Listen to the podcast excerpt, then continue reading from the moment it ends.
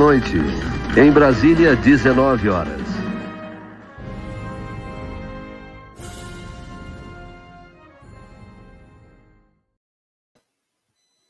E aí, tudo bem? Olha o enquadramento aqui, ó, já ficou tudo danado já. Tudo bem com vocês? De São Paulo, eu sou Rodrigo ADM do Splash and Go, estreia do LED hoje, hein? De BH, Houston, o nosso moderador, que tem mais do que nunca licença para matar. Vocês, por favor, comportem-se. Eu sei que a nossa plateia, nossa audiência é totalmente qualificadíssima e tal, mas por favor, sem arroubos, sem fanatismo nem nada, beleza? Estamos aqui para falar de Fórmula 1. Eu vou tentar ser breve, eu sei que é um dia que todo mundo está aí focado em mil coisas, é, que não esse tema aqui. E vamos falar desse grande prêmio em Singapura desse final de semana. Eu só tenho um recado para o Renan Ribeiro, nosso adorado ilustrador, que faz alguns, algumas artes para a gente no Instagram, que falou que eu estava pegando água seu fariseu, eu tomo, falou que eu tava pegando vodka, seu fariseu, eu só tomo água, se eu tomasse vodka em uma hora e meia, dava tempo de eu ficar doido aqui, vocês iam perceber eu enrolando na língua, tá bom? Mas de brincadeiras à parte, vamos falar desse grande prêmio de Singapura, desse final de semana, com muita água, já que falamos de água, minha água tá aqui embaixo, e nessa semana que foi uma semana muito especial para este canal, eu entrevistei um ex-piloto de Fórmula 1, múltiplo participante e vencedor de Le Mans. Alguns já acertaram nos comentários, outros não, mas eu sei que foi para mim um ponto alto da história aqui do canal. Fiquei muito feliz, ele foi muito gentil, a entrevista foi maravilhosa, deu excelentes declarações, vocês vão ver, vocês vão gostar. E eu estou aí no trabalho de fazer as legendas, etc, mas vai ficar muito bacana a entrevista, então foi uma semana para lá de especial para a história do canal, ok? Agradeço a todos que vieram. Hoje é um dia típico, a gente sabe, então serei breve, ok? Vamos falar então desse, dessa semana e deste final de semana do Grande Prêmio de Singapura, lá em Marina Bay, a corrida que aconteceu. Antes de mais nada, os senhores e senhoras, deem o like que é de graça, não custa nada. Dia são 19 e 3 do domingo, 2 do 10, ou seja, nós estamos aí já com 17 lives feitas. Eu lembro da primeira lá no Bahrein, Deixa o like, é de graça, é muito importante para a live ir se espalhando aí internet afora, beleza? Eu já deixei avisado para o senhor Gabriel Bittencourt que se não aparecer aqui até o final dessa live se manifestar, ele vai perder o Lego que tá ali da Aston Martin, que ele ganhou no sorteio, mas não se habilitou para ganhar. E aí no domingo que vem, em Suzuka, nós teremos um novo Felizardo, um novo ganhador, beleza? Já tô avisando então e é aí alguém que vai ficar com esse com esse kit que inclusive tem, vocês perceberam, né? Tem dois carrinhos dentro, não tem um só. Tem o Valkyrie e tem o Aston Martin Vantage. Então esse é um recado muito importante. Esse kit é cedido pela nossa parceira Brick Hub, aquela importadora que vocês sabem que é parceira aqui do canal. E para concorrer, se o Gabriel não aparecer, na semana que vem, se quiser concorrer, ainda dá tempo. Você clica no botão Seja Membro ou no Aderir. Por R$ 7,99 você ajuda o canal. Ajuda a DM a não ter que voltar para o mundo corporativo. Eu já contei para vocês que agora o canal é meu trabalho e a gente segue aqui o nosso projeto levando luz à escuridão e desmistificando esse monte de coisas na internet que o pessoal cuida de des desinformar-lhes. Beleza? Outra coisa, sobre as camisetas. Eu tinha falado que até dia 30 do 9 a fabricação já ia estar concluída e a gente ia começar os envios. Falei miseravelmente nesse aspecto. O fornecedor atrasou, as camisetas ainda não estão prontas, ok? Todo dia eu recebo um e-mail de alguém perguntando, tá certo, tem que, tem que dar informação mesmo, mas o fato é que as camisetas não estão prontas, ok?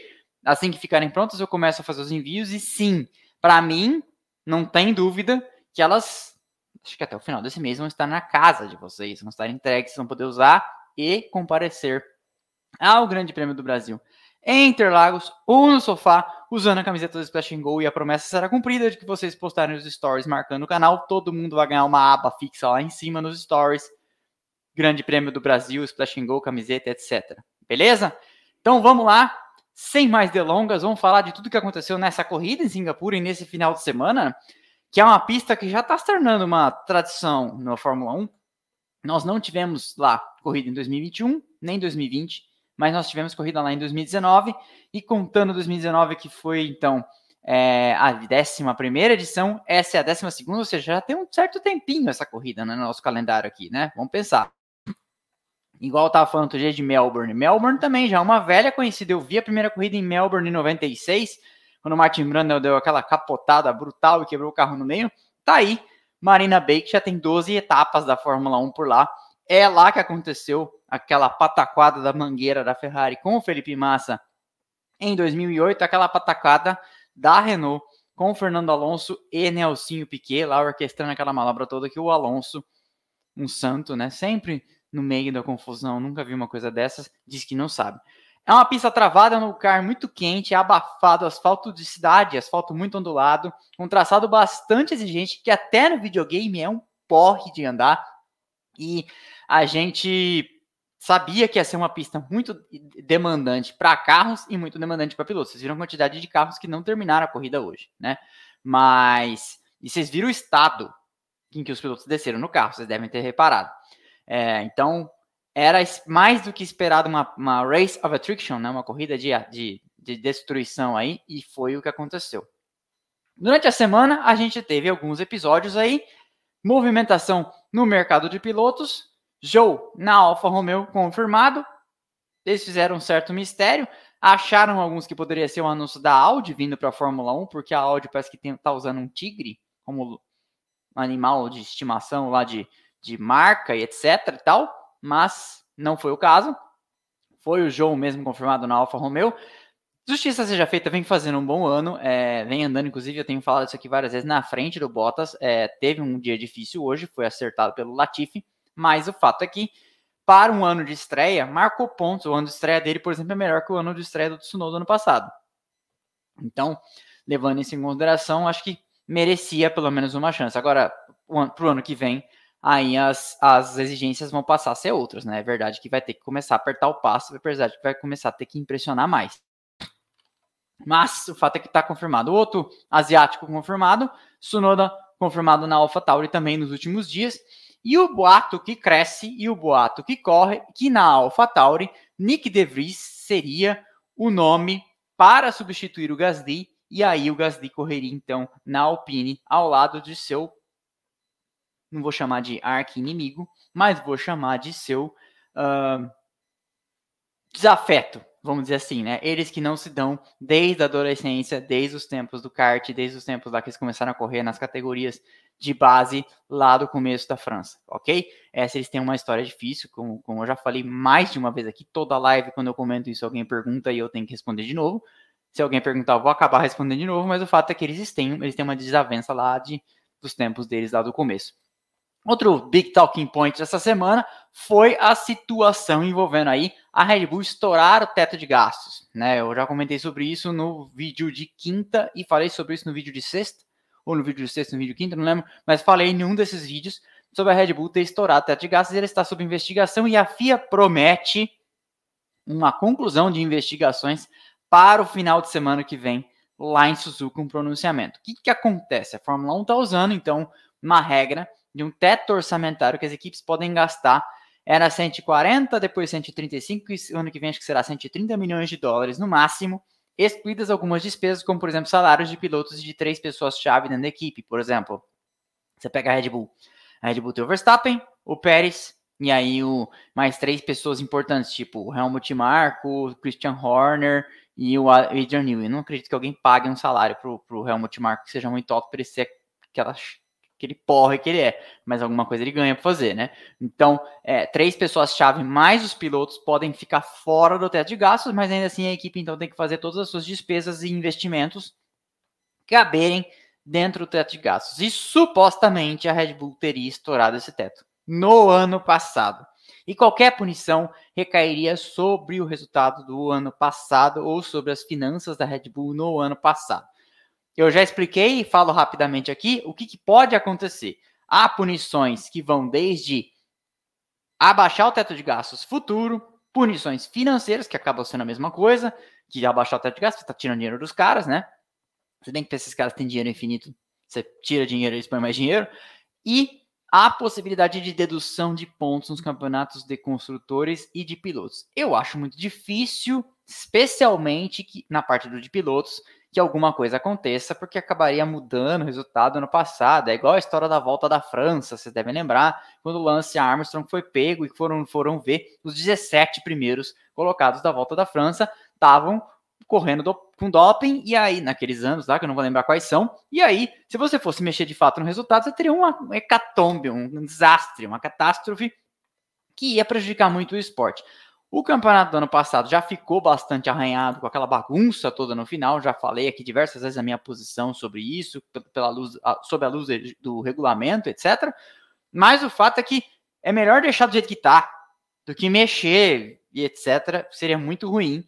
E a Fórmula 1, por várias vezes, já teve, inclusive, o expediente de isolar o campeonato de construtores e o campeonato de pilotos, como, por exemplo, no escândalo da espionagem envolvendo a, a McLaren em 2007. O que, que aconteceu? Para não virar uma.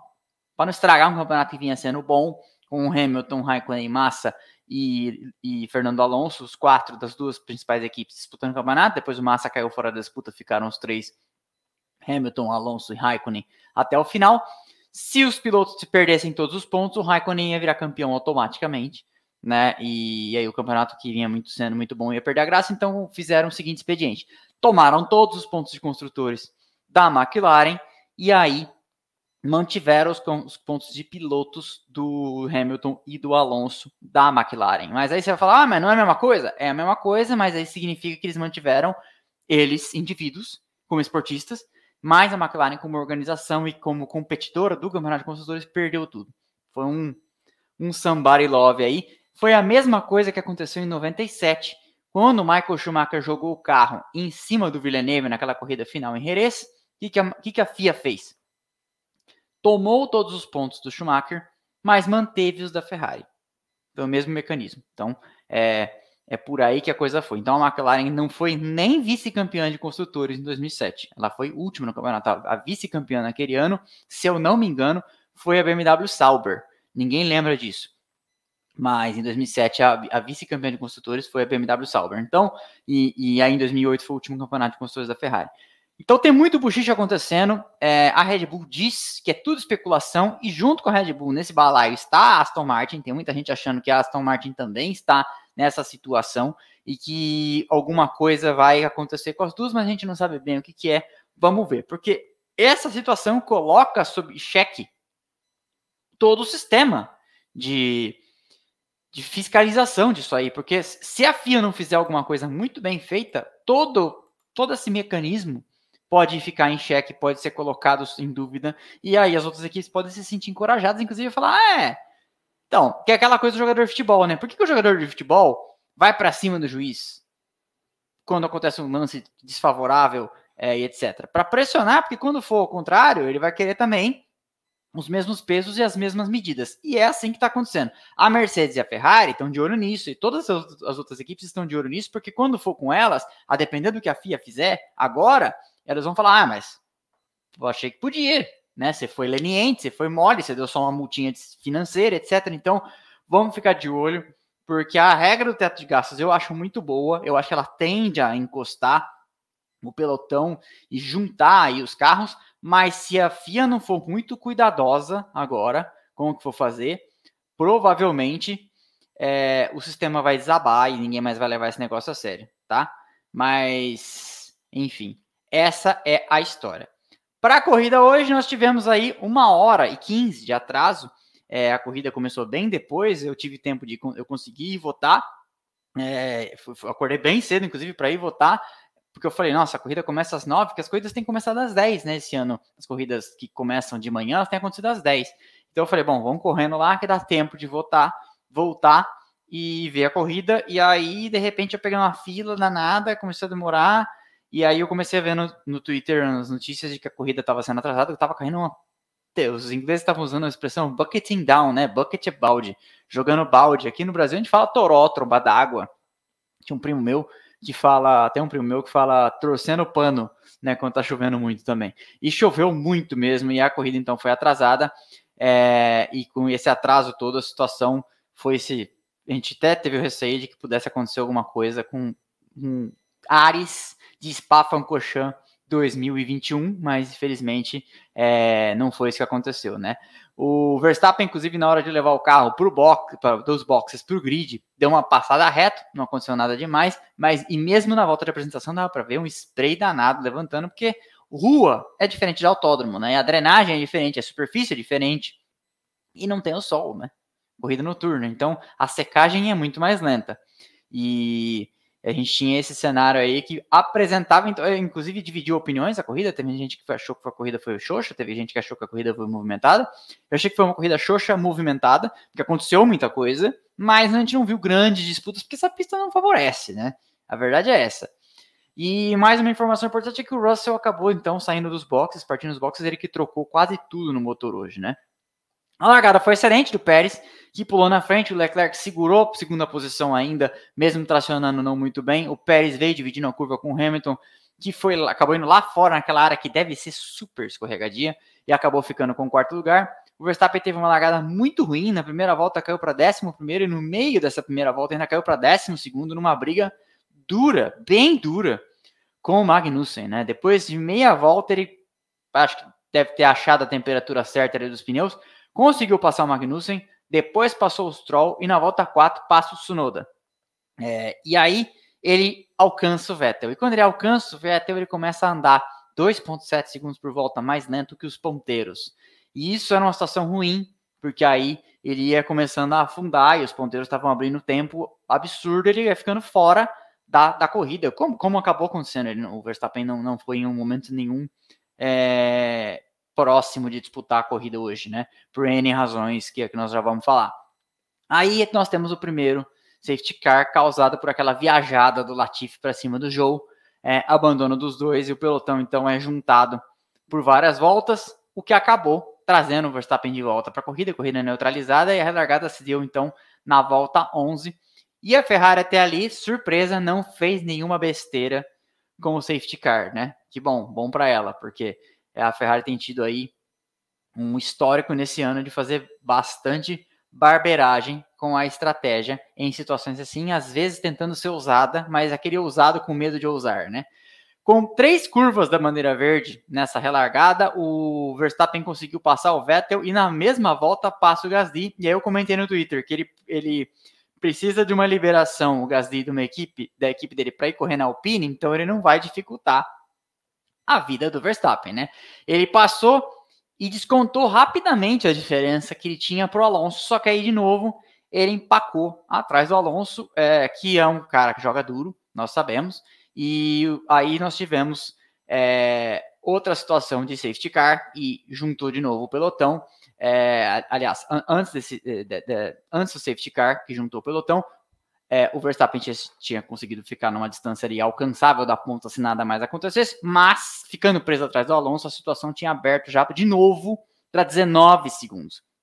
E aí o Alonso foi mantendo o ritmo dele, que não era tão ruim assim, e depois de muitas voltas segurando o Verstappen, abandona e causa um safety car virtual, a primeira quebra de motor da Alpine do dia, porque eles teriam outra né, com o que causou um safety car virtual. E aí a Mercedes chama o Russell. Por quê? Porque o Russell estava fora do top 10 e o Hamilton estava lá em quarto, preso atrás do Sainz. Então era uma hora de tentar entender, porque às vezes os dados não significam muita coisa, né? Você teve um, uma sessão ontem para tentar entender como é que era a degradação e o tempo de secagem da pista, porque o treino livre ontem foi com água né? Mas isso não, e, e, a classificação foi um pouco de água também, mas na classificação você não você não tem muito tempo de ficar medindo essas coisas. Porque a classificação é, é botar, calçar o pneu mais adequado para a hora e ir para a pista, né? E hoje também choveu muito mais que ontem, né? Hoje caiu um toró, um, uma bela de uma monção asiática. E aí a Mercedes então chama o Russell, bota ele na pista para entender como que seria então o cenário com novos pneus, pneus de seco. E o que, que aconteceu? O Russell deu muito azar, porque ele volta de médios, dá aquele drift, é, chega a andar dentro do primeiro setor alguns segmentos, alguns pedacinhos fazendo o setor é, verde, que é o melhor setor dele, e fazendo um, um, setor não, um segmento verde e um segmento roxo, que significava que ele estava sendo mais rápido a sessão. Aí tem o safety car virtual e ele perde temperatura, a temperatura desaba nos pneus.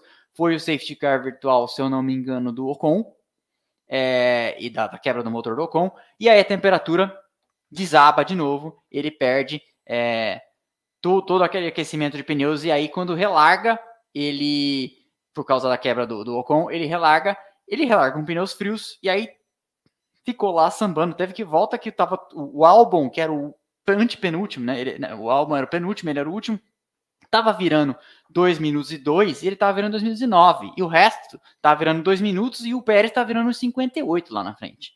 É pra vocês entenderem é, a situação. Só que isso em uma volta, duas, acabou mudando.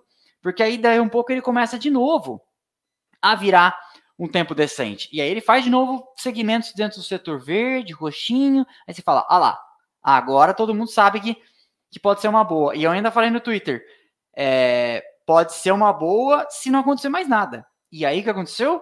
Aconteceu de novo um safety car por causa do, da quebra de motor do, do da, da uma AlphaTauri, o Tsunoda bateu, né? Foi isso. E aí o que aconteceu? Mais uma vez, queda de temperatura de novo. E aí a gente já começou a ver o marcador de voltas apontando o final da corrida, não mais em voltas, e sim em minutos. E aí isso já indicava para a gente que a gente não teria, então, é, a bandeirada com 61 voltas e estourar só bater o limite de duas horas. Nesse final, o Leclerc até impõe uma perseguição bastante interessante para o Pérez. É verdade que ele nunca chega a colocar de lado, mas é uma perseguição divertida e ele chega a abrir o DRS diversas vezes, é, já que a gente estava tendo uma corrida no final, então, com pneus de seco. É, só que aí a gente tem a informação de que o Pérez estava sob investigação por causa de uma coisa que tinha acontecido no primeiro safety car, que ele teria supostamente passado o safety car, que não deu nenhuma vantagem. Eu sei que tá errado, eu sei que tem que cumprir a regra, etc. Mas o fato é que ele não teve nenhuma vantagem com isso. E aí a gente tinha uma situação em que a gente não sabia se o resultado ia ser o da pista, se o resultado ia ser outro, e aí a Red Bull, por precaução, manda o Pérez apertar o passo para a possibilidade de uma punição que poderia vir. Poderia e veio, porque o Pérez tomou duas punições. Ele tomou uma advertência e ele tomou uma punição de 5 segundos. A sorte dele foi que ele apertou o passo desse jeito e a Ferrari não conseguiu acompanhar, porque a Ferrari também estava pensando a mesma coisa. É melhor a gente ficar dentro de 5 segundos dele, porque se vier uma punição a gente ganha a corrida. Que é a menor coisa pensando que essa pista é um inferno para ultrapassar e que o Leclerc nunca teve em condição de ultrapassar. Inclusive, uma das grandes, se a gente for fazer em algum momento um episódio sobre o carro da Red Bull desse ano, uma das grandes armas do carro da Red Bull desse ano é uma velocidade em reta fenomenal, em qualquer circuito. Em qualquer circuito, você tem uma velocidade em reta fenomenal. Então, o carro da Ferrari hoje era mais rápido no todo da volta, só que o cara tem uma velocidade em reta incrível, que consegue se defender, e mesmo o, o Leclerc usando DRS, não consegue fazer ultrapassagem. Foi assim em diversas ocasiões nesse ao longo desse ano. Né? E, e o Leclerc se esforça bastante, mas não conseguiu é, continuar na alça de mira. E no final da corrida, o Pérez tinha mais condições, tanto que conseguiu imprimir uma diferença aí que lhe assegurou a vitória, porque isso seria de fato importante. E aí já tem que falar também, é, a gente tem que reclamar da FIA, porque qual era a dificuldade de aplicar essa punição, então, dentro da corrida? Aplica a punição da corrida, deixa a equipe depois ir pro pau, tem que conversar as equipes, assinar um documento lá que o que tiver que acontecer vai acontecer na bandeirada e já era. A não ser que envolva uma grande investigação, olhar vários lances, etc. Mas não era o caso.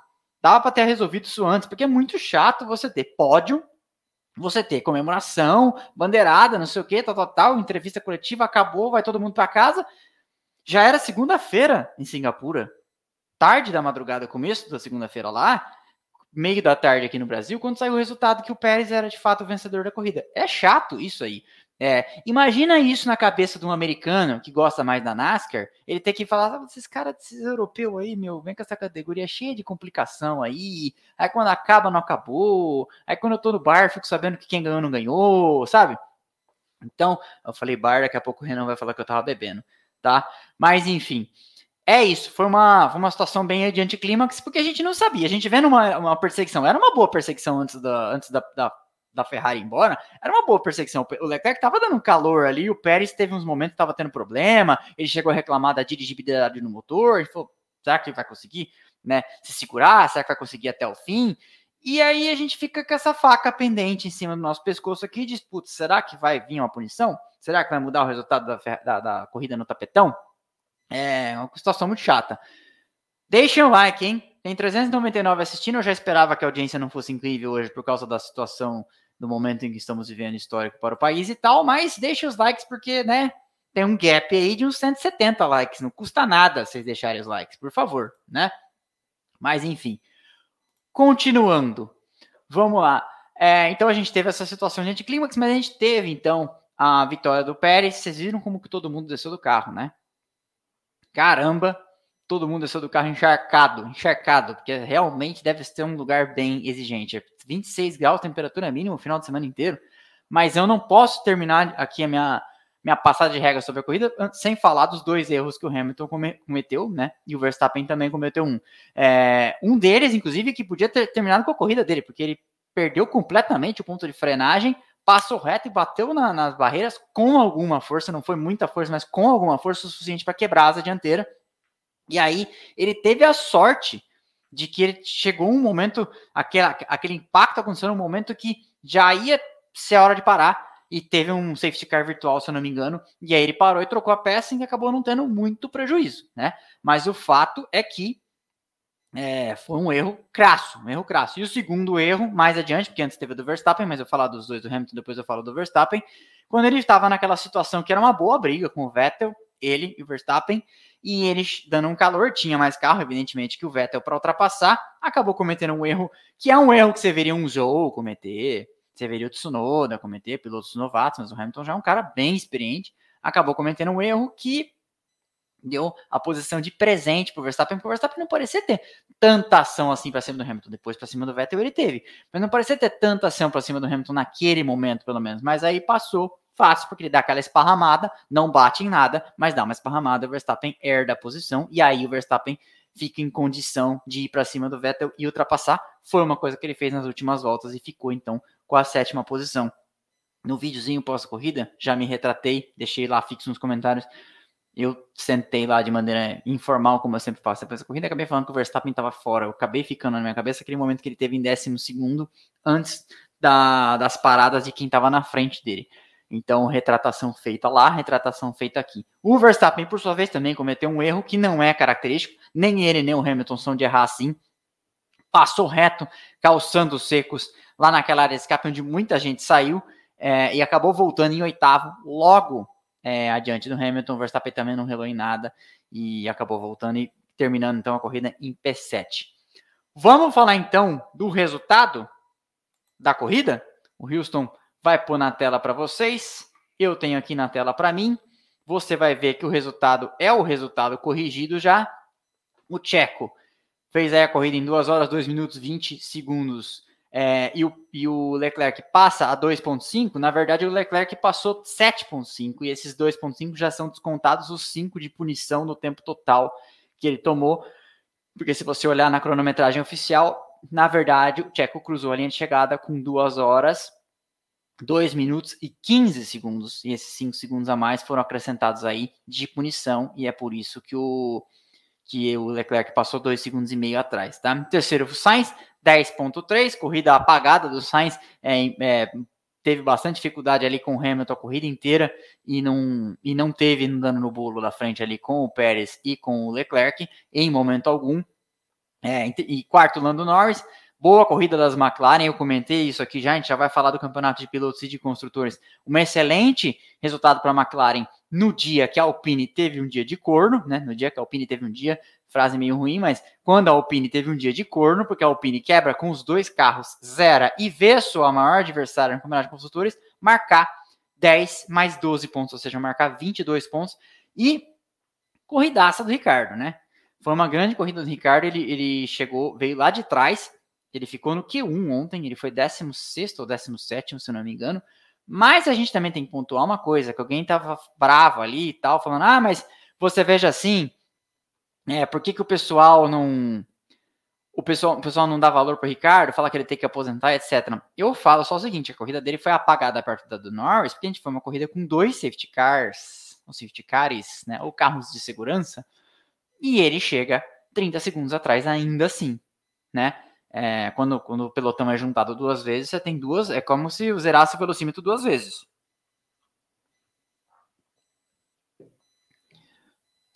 Houston consegue avisar do passadão do Russell para o Rodrigo e toque do Mag com o Max, que obrigou novamente o Mag a trocar asa. Ocorreu isso no Canadá. O que, que é isso aí? Você tem a, ima a imagem? Mr. Blue, Rodrigo, tem o passadão do Russell em cima do Bottas, que tentou passar e vara a curva. Então, teve, foi. Foi no mesmo lugar que o Verstappen errou, não foi? Muita gente errou nessa, nesse lugar o final de semana inteiro, tá? É, é um lugar bem difícil. Até no videogame eu já errei bastante. e é um lugar bem chato, é uma, uma, uma, freada bem dura lá. E o que acontece é o seguinte: tem muita gente criticando o Russell nas redes sociais, porque ele tem tido uma atitude aí de cometer alguns erros e culpar os adversários, quando na verdade o responsável é ele. Né? É, já aconteceu isso lá no ano passado, você deve lembrar daquele chilique que ele deu com o Bottas em, em Imola, e em situações parecidas nesse ano, inclusive hoje, quando ele culpou o Mick Schumacher é, de coisas que, que, que, ele era responsável. Né? Então o, o, o Russell está sendo é, bastante criticado aí, é, internet afora, e, e em alguns jornalistas de peso também falando isso do Russell, de tipo, tá na hora já se ele quer suceder o Hamilton na Mercedes, se ele quer ser o futuro na Mercedes, tem que tomar ter umas atitudes um pouco mais maduras, né? Eu, eu, eu concordo com esse, com esse ponto de vista. Mas, retomando aqui, o Ricardo zerou o velocímetro duas vezes com, com safety car, ainda teve mais dois safety, car, safety cars virtuais, e vou falar safety cars, tá? Safety cars virtuais, e ainda assim chegou 30 e tantos segundos atrás, né? Porque ele, o Norris cruza 21 do ponteiro e ele cruza 53. Ainda assim marcou pontos. Então marcou 22 pontos a McLaren num dia que a Alpine zera. Sucesso para eles. Ultrapassaram a Alpine os construtores, retomaram o quarto lugar. Quando já parecia que isso não ia mais acontecer, que isso já eram favas contadas. Eu tinha falado aqui algumas vezes. Essas equipes que pontuam 8, 6, tal, não é sempre que dão uma tirada de vantagem assim. Tava mais para com cara da Alpine ser P4 nesse campeonato de construtores. Mas de repente vai lá a, a McLaren consegue marcar 22 um dia que a outra zera, porque também era isso, você não ia apostar. Ela marca 8, a outra marca 6. Sabe, ela marca 12, a outra marca 4, mas ainda assim é só tirar 8. Não, nessa corrida ela tirou 22, isso não é comum é, de acontecer. Que também aconteceu com a de baixo. Stroll em sexto, Verstappen depois em sétimo. E o Vettel em oitavo. e o Vettel estava em, oitavo, em, em, sétimo, junto, logo atrás do Stroll, né? Eles estavam inclusive no mesmo trem de corrida ali. É, mas o Vettel acabou marcando então 4 e o Stroll marcando 8, então a, a Aston Martin tem uma marca 12, num dia que as adversárias também tiveram é, dificuldade, porque a, a, adversária direta da Aston Martin, nessa situação aí, é a AlphaTauri, que marcou um com Gasly, a Haas, que não marcou nada com ninguém, e é, a Williams, que também não marcou nada, que já tá meio que cativa lá atrás. Então ela meio que. E a, e a Alfa Romeo, que marcou zero também. Então a, a, são as duas grandes vencedoras da corrida hoje, vamos dizer assim.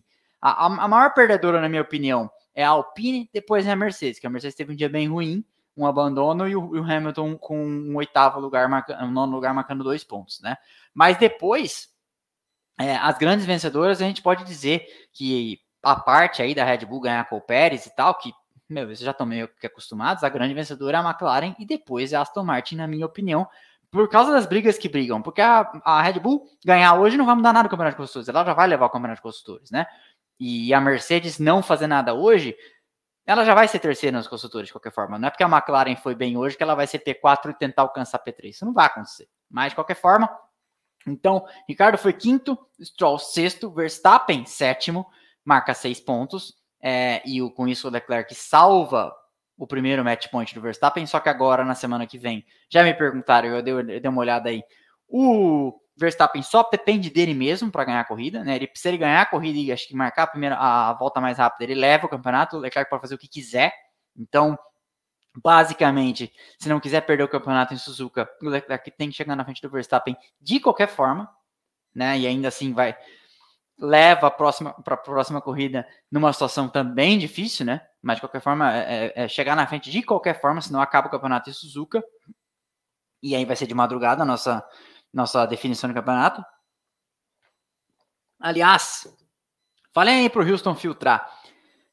Que hora que eu faço o videozinho pós-corrida. Deixa para fazer de manhã, no domingo, tipo 10 horas da manhã, soltar ele? Só para eu saber, porque eu não vou fazer o vídeo 3 horas da manhã lá no jardim, né? Vou acabar sendo preso, o síndico vai mandar me, me, me deter. É, então acho que talvez seja melhor fazer às 10 da manhã, para vocês acordarem, não sei. Deixem aí nos comentários que o Houston já vai me falar, ok? Continuando então. Verstappen sétimo, Vettel oitavo, Hamilton nono, um, um resultado ruim para o Hamilton. Eu achava ontem pela cara que a Mercedes andou na classificação que podia ser a corrida para eles vencerem. Corrida com cara de maluca, ia chover, a Mercedes rendendo bem, o Hamilton andando ali na, na cola do Sainz no começo da corrida. Eu falei, acho que pode ser uma corrida para eles tentarem ganhar.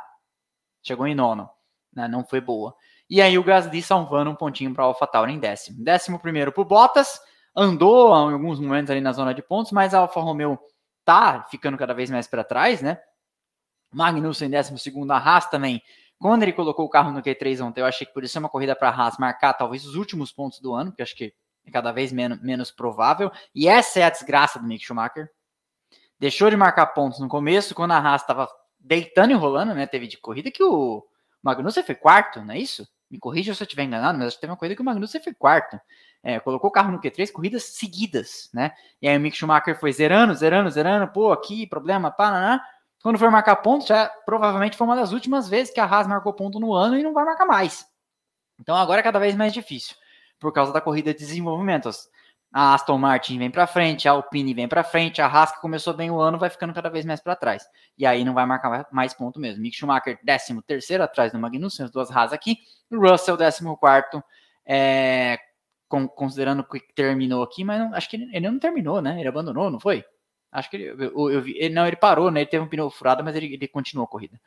Não concluíram. Olha aqui, morticínio. Sunoda, Ocon, Albon, Alonso, Latifi e Joe. Então nós tivemos aí um bastante gente abandonando. Houston vai pôr na tela para nós agora o campeonato de pilotos, para a gente conversar com vocês. Verstappen lidera 341, Leclerc é o segundo com 237. E aí você vê como não está assegurado o vice-campeonato do, do Leclerc, né? Porque olha onde está o Pérez, 235. Aliás, já falei para vocês no Twitter, trabalhei com o mexicano quase sete anos. Vai faltar boteco aberto lá em Singapura neste exato momento, né? Porque eles estão na nossa frente, deve ser tarde da madrugada já, quase deve estar tá amanhecendo lá. Deve estar tá faltando boteco aberto em Marina Bay, em Singapura. Pérez, então, terceiro, 235. O quarto é o Russell, 203. Podia estar um pouco mais perto aí, hoje acabou zerando, né? 202 o Sainz. Esse é um cara que está deixando a desejar. E se ele quer ser melhor que o Barrichello, ele tem que ser pelo menos a posição do Barrichello na temporada de 2000, que eu não lembro qual foi, mas eu tenho certeza que o Barrichello não foi quinto na temporada de 2000, porque ele falou que ele não queria ser um Barrichello da vida, né? E se ele não quer ser um Barrichello da vida, ele tem que ser mais que o Barrichello. Então, eu acho que o Barrichello não foi quinto no campeonato de 2000, não vou lembrar de cabeça. Digam aí nos comentários os universitários. De qualquer forma, lá, alguém falou que é o Magnussen, Mr. Blue. Magnussen teve quinto, nono, nono, décimo e oitavo. Mas ele não teve uma corrida que ele foi quarto, Mr. Blue? Logo no começo? Acho que em, no Bahrein? Sei não. É, você tá olhando aí os dados, eu não. Resto não pontuou. Ok. Então foi o quarto que eu achei foi quinto. Beleza. Ah lá, o Rubinho foi quarto em 2000. Então é, o Rubinho foi quarto em 2000. O, o, Sainz no momento é quinto e se não se apertar vai ficar atrás do Russell, né? E o Russell não tem o carro que ele tem, né? É, inclusive todo mundo falava no começo do ano, né? Se a Mercedes tivesse o carro da Ferrari no começo do ano, a Mercedes tá, teria liderado o campeonato um bom tempo, né? Porque a Mercedes é bem mais é, competente para executar do que a, do que a Ferrari. Quinto, então, o Sainz. Sexto, Hamilton 130. O Hamilton tinha, vinha vindo numa sequência boa de corridas aí, pontuando. Chegou a estar, tá, acho que cinco corridas seguidas no pódio, né? E deu uma empacada aí, 170 também. Eu achei que ele ia chegar na briga ali, encostar no Sainz e no, e no Russell, mas isso não está acontecendo recentemente. Líder do resto é o Norris com 100. Né? Assim, é, é um outro campeonato aqui, né? Norris com 100. O Ocon tem 66. O Alonso tem 59 o Bottas com os mesmos 46. Meu, quanto tempo faz que eu falo? Eu já, eu a pontuação do Bottas eu já decorei, não preciso nem olhar. É, porque faz 46 há muito tempo. Ricardo, então, fez, marcou ponto hoje, marcou 10, 29, sai daquela draga lá, mas ele continua tomando um pau do Norris, né? Porque o Norris tem 100 pontos, então o Ricardo tem menos de um terço dos pontos do companheiro. E isso aqui pode, isso aqui está sendo um desequilíbrio na balança, né? Porque você tem os pilotos Norris 100, Ocon 66, Alonso 59. Embora o Norris esteja dando um pau nos dois da Alpine, o Norris está sozinho nessa briga, porque lá longe está o Ricardo com 29, né? Então desequilibra bem, e é por isso que a briga com a Alpine está tão apertada nos construtores. O Vettel tem 12, o Gasly tem 20, eh, desculpa, o Vettel é o 12 tem 24, o Gasly é o 13 tem 23, é, a, marcou um pontinho hoje, né? É, mas a, a AlphaTauri está catando muito poucos pontos, muito esporadicamente, isso também numa briga com a Aston Martin, que hoje fez, pegou uma bacia de pontos, né? Pode fazer a diferença lá na frente. O Sunoda vinha no começo, primeiro terço do campeonato, segundo, até o segundo terço do campeonato, andando várias vezes na frente do Gasly, mas tem tido uns finais de semana aí meio de corno. Então, não sei não. 14 o Magnussen, que também tem 22 há muito tempo, bastante tempo mesmo. O Stroll tem 13, é o 15, o Mick Schumacher tem 12, é o 16, e aí Sunoda 11, depois Joe 6, Albon 4, De Vries 2 e o Latifi 0, é 21 no campeonato de 20, e o Huckenberg zerado, porque correu aquelas duas corridas durante a Covid do Sebastian Vettel, lá nas duas primeiras corridas do ano. Vamos falar dos construtores agora. Olha, aí a gente vai ver muita coisa aqui. Red Bull, 576 pontos, a Ferrari 439 nos construtores. Esse campeonato aqui, para mim, está mais do que decidido. É, a gente vê que mesmo num dia que o Verstappen está fora de ação, a Ferrari não consegue fazer muita coisa. É, 373 pontos tem a Mercedes, é, essa fatura também está mais do que liquidada, e ela sabe disso, deve estar tá focando no carro do ano que vem. Diz que está querendo vencer uma corrida, trouxe até atualizações para esse final de semana. Mas sendo bem pragmático, puxa vida, né? É, tá mais do que garantida. A McLaren, acho que nem se ganhasse tudo até o final do ano agora, conseguiria é, ultrapassar a Mercedes. Tem que ser pragmático e pensar no carro do ano que vem. Enfim. A Alpine tem 129, então a McLaren tem 120, desculpa, a McLaren tem 129, a Alpine tem 125, aquela ultrapassagem que eu falei. Esse final de semana foi maravilhoso para a McLaren, né? É, no momento que o, que o Ricardo já sabe que está é, saindo. Só é que é engraçado isso aí, né? O Ricardo não tem mais nenhum interesse em ajudar a McLaren, só que o Ricardo tem que salvar a carreira dele, né? E hoje ele teve uma boa corrida. Então ele pode ter, ele está trabalhando mais para ele, só que trabalhar para ele dá ponto para a equipe, então é, é uma situação completamente oposta da do Alonso, né? O Alonso quer mais é que a Alpine se lasque. Ele deixou isso bem claro. Ele estava fazendo uma boa corrida por ele, mas é porque ele é um cara, um puta piloto, enfim. Mas ele quer que a Alpine se lasque, inclusive porque a Alpine é adversária direta e tem condição, inclusive, de chegar no ano que vem na frente da Aston Martin. Então, ele quer que a Alpine se lasque e, e no fim ele não tem, é aquela coisa, ele não tem todo esse interesse assim, porque ele tem contrato para o ano que vem, é diferente do Ricardo, que está aí como o Mick Schumacher, tentando se garantir no grid para o ano que vem. A Alfa Romeo é a sexta, tem 52. A Aston Martin é a sétima, tem 37. Olha a situação aqui. A Aston Martin não estava aqui nessa posição. Saltou de nono para sétima na corrida passada. É, na corrida passada era nona, nessa corrida é sétima, 37 pontos. E aí a Haas tem 34, a AlphaTauri também tem 34. Esse pontinho do Gasly empatou eles só não estão na frente porque eles têm no desempate posições melhores ou mais posições melhores. Quando tem mesmas posições, tem ganha quem tem mais posições. Por exemplo, quartos, quintos lugares. Se tiver dois quintos lugares, vale mais do que um quinto lugar. Então a, Haas tem a oitava posição. E aí temos uma diferença considerável em dinheiro aí. Fiz um vídeo essa semana falando sobre o dinheiro na Fórmula 1. Vocês devem ter visto. Vale a pena dar uma olhada lá. 474 almas nos assistindo, que é um bom número dado dia. 377 likes. Vocês podem ter a gentileza aí, os que 100 que estão devendo likes, por favor, de deixar os likes. Agradecerei muito. Concluindo aqui, 34 então para AlphaTauri e 6 para Williams, que acho que deve ser a última mesmo, porque teria que acontecer uma grande reviravolta. O Latifi teria que resolver fazer alguma coisa e mostrar o maior piloto de todos os tempos que ele é, todos nós sabemos, né? É, ele, só, ele só é um cara modesto.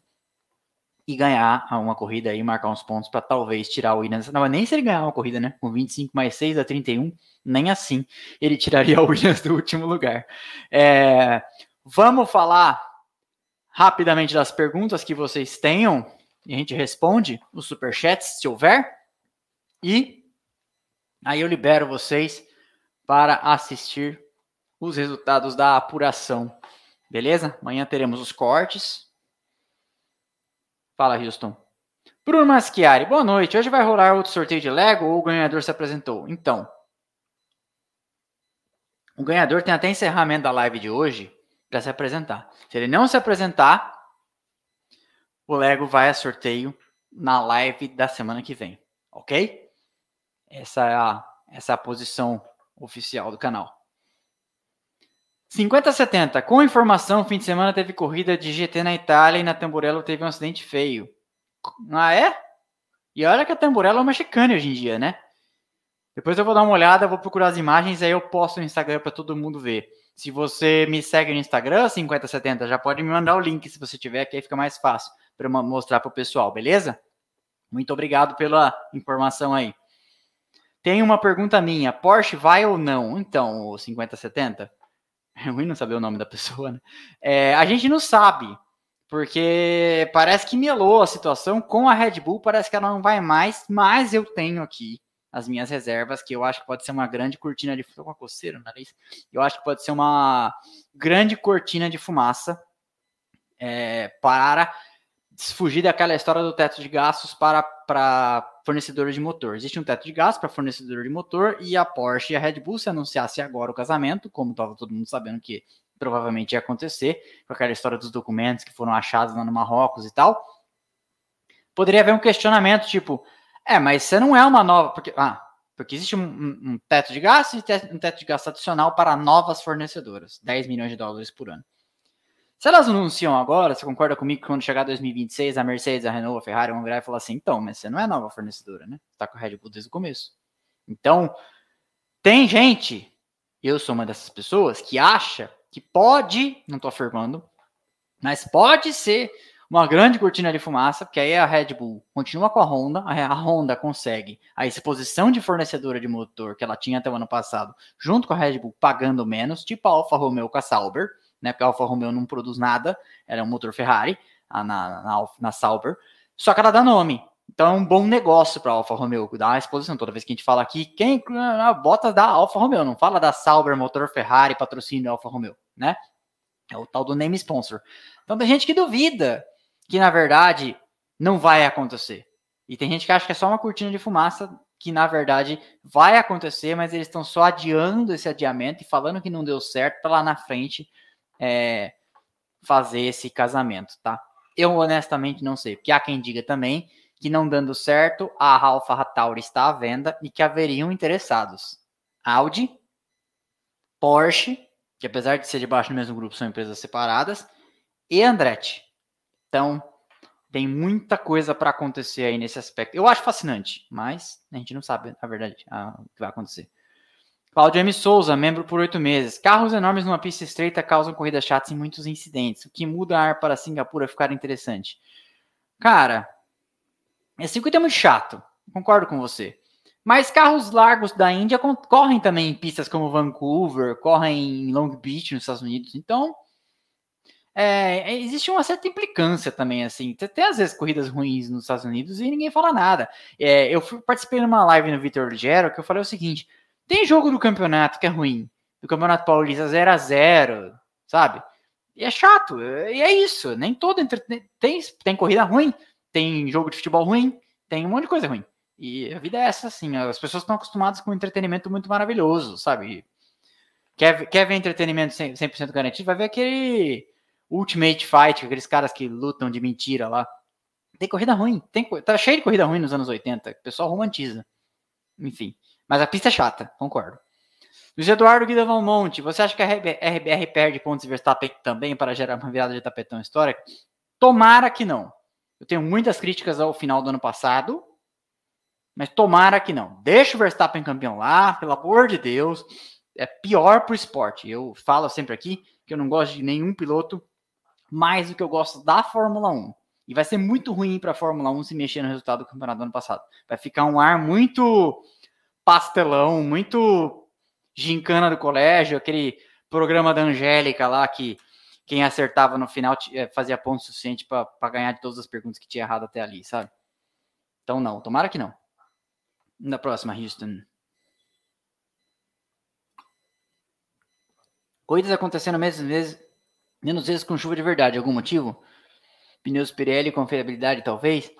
É, eu acho que tem uma série de coisas aí, né? Ninguém mais quer aquelas corridas chegando três, quatro carros no final, porque o, o show fica esvaziado, né? É, o anunciante, todo mundo paga para aparecer. É, uma corrida com quatro, cinco carros terminando igual foi Mônaco 96 não é boa para ninguém, né? E ninguém quer a publicidade ruim de ver gente se machucando, etc. Então eu acho que a, a Fórmula 1 é meio cheia de receios nesse aspecto, é, fora as questões de segurança. Eu acho que é isso. E dizem também que os pneus da Pirelli não são muito bons, né? De, os pneus de chuva. Mas eu não, eu, me falta quando eu sei eu falo. Quando eu não sei, eu não falo, tá? Então me falta um pouco de embasamento para falar isso. Eu não sei, eu só, eu só vi alguém falar, mas não sei quem essa pessoa é, entendeu? Ana Silva, os carros da Ferrari poderiam não estar com o acerto correto para a corrida ou não renderia mesmo nessa corrida? Sainz e Leclerc apareceram um pouco para mim. Então, é, eu acho que a Ferrari, é, no momento, tem um carro inferior. Começou tendo um carro muito bom no começo do ano, né? É, mas hoje tem um carro inferior ao da, da Red Bull. Essa é a verdade. Que não é muito diferente disso, não. É, não, não tem por que complicar essa, essa explicação, para ser bem honesto. Elsamu. Acho que é assim que fala. Não tem nenhum trocadilho, não, né? E a punição do Latifi perde cinco posições. Rachei de rir. Pois é, perde cinco posições e vai largar em último. Breaking news: Latifi é punido na próxima corrida em Suzuka terá de largar do estacionamento do autódromo. Pois é, vai largar do free shopping do aeroporto de Narita, em Tóquio. Manda lá, Houston. Eduardo Cid Rodrigues, meu medo é o Pérez tenha aprontado depois da corrida. Vai aprontar. Enquanto nós estamos tendo essa conversa aqui, tem duas coisas que estão acontecendo: a apuração dos votos e o Pérez aprontando, não tem a dúvida. Érico Lucas Rosa, alguém reparou que Lewis largou de segunda marcha, largou? Se largou, largou até que bem, né? Porque ele foi dividir a curva lá com, com o, o Sainz, não foi tão ruim assim. Será que é uma, é uma estratégia para não distracionar? De repente, né? Ou foi erro mesmo? Não sei. Alisson Rodrigues. Boa noite, Rodrigo. Tudo bem? Por que tantas existências de curso de rua, mesmo com autódromos muito melhores espalhados pelo mundo afora? Houston Minota. É básico, é muito mais fácil você causar burburinho com uma corrida no meio da, da cidade, porque é publicidade espontânea, né? Do que você fazer uma corrida lá no meio do nada, como é em Silverstone. Silverstone no meio do nada, né? É, é, Interlagos é meio que no meio do nada, né? A cidade alcançou Interlagos, mas Interlagos era no meio do nada, né? Lá longe e outros lugares. Zandvoort é no meio do nada, Spa é no meio do nada. E a gente adora essas pistas, mas a verdade é que uma corrida causando um alvoroço danado no meio da cidade é muito mais fácil. E Singapura são 63 ilhas, né? Singapura queria ter a corrida dela, não tem um lugar para ter um autódromo. É igual você fazer uma corrida em Hong Kong. Onde você vai fazer? Você fazer no heliporto do hotel. Então, tem que ser uma corrida de rua. Gera um alvoroço danado, é esteticamente ok, né? Chama alguma atenção. É uma corrida noturna, é mais fácil de iluminar. Então tem todas essas poréns, né? É, a pista é muito ruim. É, eu, eu não gosto muito de pista de rua, não. Eu, eu nunca achei muita graça, pra ser franco, sabe? Pra, no, é, no, meu tempo, né? No meu tempo, tinha uma pista de rua, que era Mônaco, ponto final. E Montreal era um mezzo, mezzo, porque era dentro de um parque, né? Agora você tem a Gidá, que é uma pista de rua que quer ser um autódromo, porque ela tem uma velocidade média que só que ganha de Monza, né? Uma coisa absurda que a própria FIA, se tivesse um pingo de vergonha na cara, é, não homologaria aquele lugar. E você tem agora Las Vegas chegando, Singapura, né? que mais? Tá esquecendo alguma corrida, alguma pista de rua? É, Mônaco, que renovou por mais três anos. Então, eu não gosto de pista de rua, não. Mil vezes Spa, mil vezes Mugello, mas esses lugares são no meio do nada, né? Então, manda a próxima, Rio se houver. Admir, tu viu o que o Villeneuve disse sobre o Gasly no pré-corrida? Não, não vi. Não sei o que aconteceu, eu tava votando. Mas se você quiser falar aí, o Houston põe na tela. Mr. Blue, Rodrigo, você acha que a Aston consegue sustentar a posição? Eu suspeito que a AlphaTauri busca a Aston.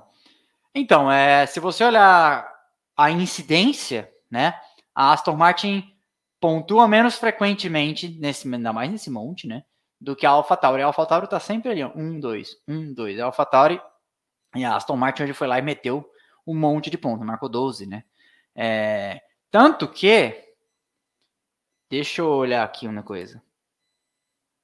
Ó, se você pensar que a Aston Martin tem 37 pontos e ela marcou 12, um terço dos pontos da Aston Martin ela marcou hoje, né? Porque ela marcou 12, um terço um pouquinho menos, né? Mas vocês me entenderam, vocês entenderam o meu ponto, né? Então, um terço dos pontos da Aston Martin ela marcou hoje. Então, é, pode ser que busque sim. Fala, Houston.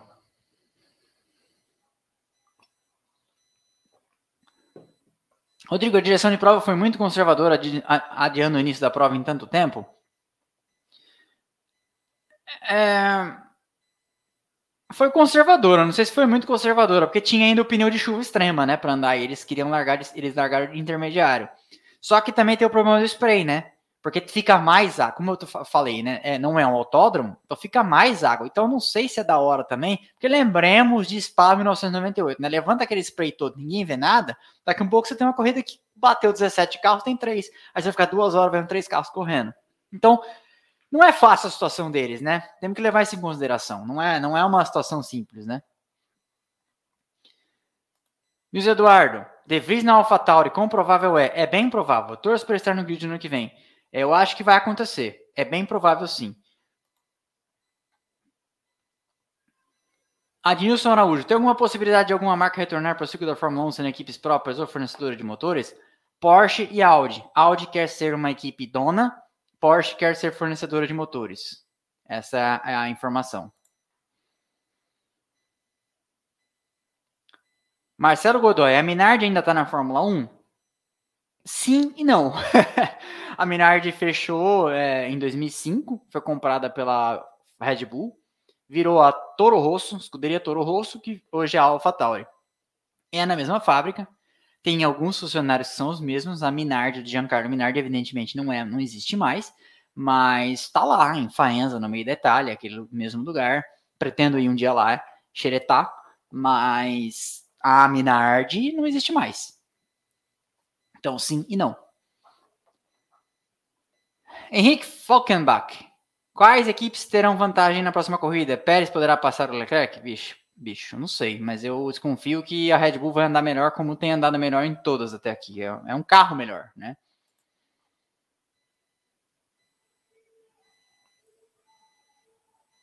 Acabou? Ah, Ayato. Rodrigo, acha que haverá impactos fortes da Red, na RBR agora com a morte? O Matechitz morreu? Tô me sentindo rolando Lero. Tá brincando que ele morreu?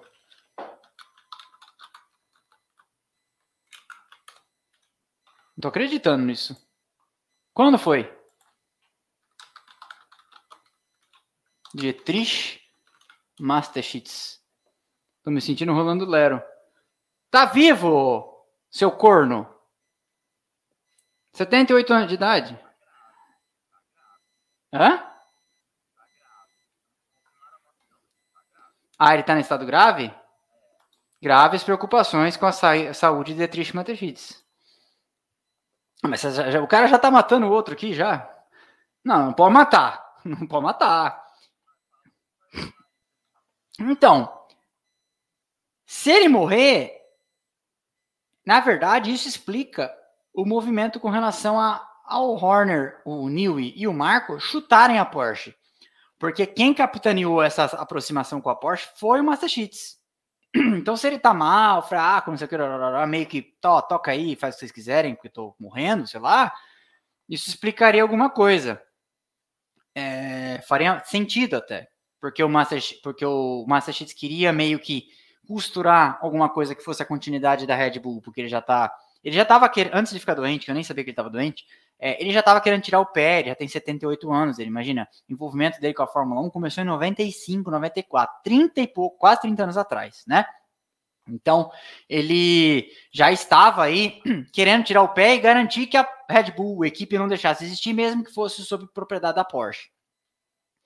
Só que o Newey e o Marco e o Horner são contra isso, porque eles acham que eles perderiam o controle e que ela viraria uma equipe lenta e, e, e ruim de tomar decisão, como essas grandes equipes corporativas, né, que dependem do conselho da Porsche lá em Stuttgart, o cacete.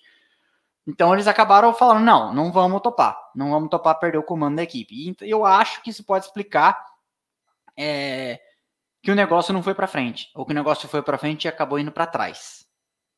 É isso. Mas o Matechitz não morreu. O Thiago que está assistindo vai fazer o corte. Esse é um bom corte. Morreu? Já mete o Rolando Lero da escola do professor Raimundo aí. Última pergunta. Adroaldo Rossetti. Splash and Go, você acha que a performance da Red Bull desse ano está, está explicado por um eventual avanço no teto de gastos? Quem sou eu para fazer acusações? É, lembremos que a Red Bull tem um corpo técnico muito competente, foi campeã quatro vezes no começo da década de 2010. E normalmente, quem começa bem nesse novo ciclo, continua bem. Então, é, foi assim com a Mercedes. Né? Eu não sou de alimentar teorias conspiratórias, eu não gosto disso. E não gosto de ficar pondo em dúvida o triunfo dos outros enquanto não vier uma investigação e provar alguma coisa, etc e tal, tá? Então, por enquanto, vamos aguardar. Sejamos cuidadosos com, com relação ao que a gente fala por aí, beleza? Eu acho que é, eu acho que é, que é por aí o caminho da prudência. Acabou? Houston. Acabou, pessoal. Muito obrigado a todos que vieram. Essa é a nossa live mais curta do ano. Não tinha como ser diferente. É, então, olha lá, o Renan disse que várias pessoas estão dizendo para o Twitter que ele morreu mesmo. Então, se a gente tiver um breaking news, a gente volta em algum momento aí amanhã, provavelmente, né? E faz um videozinho a respeito aí do que isso pode significar.